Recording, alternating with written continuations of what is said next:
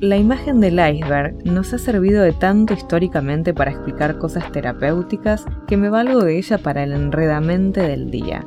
El tema es el peso de la certeza, y esto viene a cuento de esas ocasiones en las que conocemos, sabemos, tenemos certeza total sobre todo eso que está debajo del agua, pero el otro parece no tener idea y sigue explorando la superficie livianamente. El dilema es claro, ¿dejamos que esa libre exploración se extienda en el tiempo confiando en la capacidad del otro para ese recorrido? Esta es mi opción preferida siempre. Pero ¿qué pasa cuando las variables en juego involucran cuestiones más delicadas y casi que podemos leer un futuro no tan feliz? O bueno, también en este caso se aprenderá de los errores cometidos a su debido tiempo.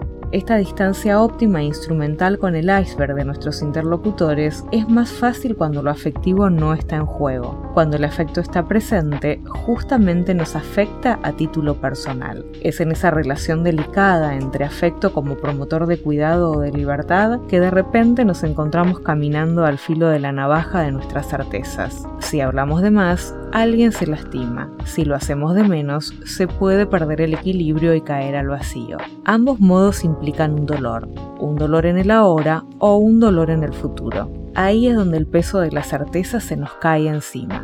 Todavía no resuelvo cuál es la mejor manera en estas situaciones. Probablemente haya una por cada situación particular, no necesariamente una universal. Aún confiando en el poder generador del lenguaje, en el poder total de la palabra, a veces el silencio es un refugio tentador. Este es el asunto. Qué difícil es caminar con nuestros afectos sobre el filo de la navaja cargando todo el peso de las certezas.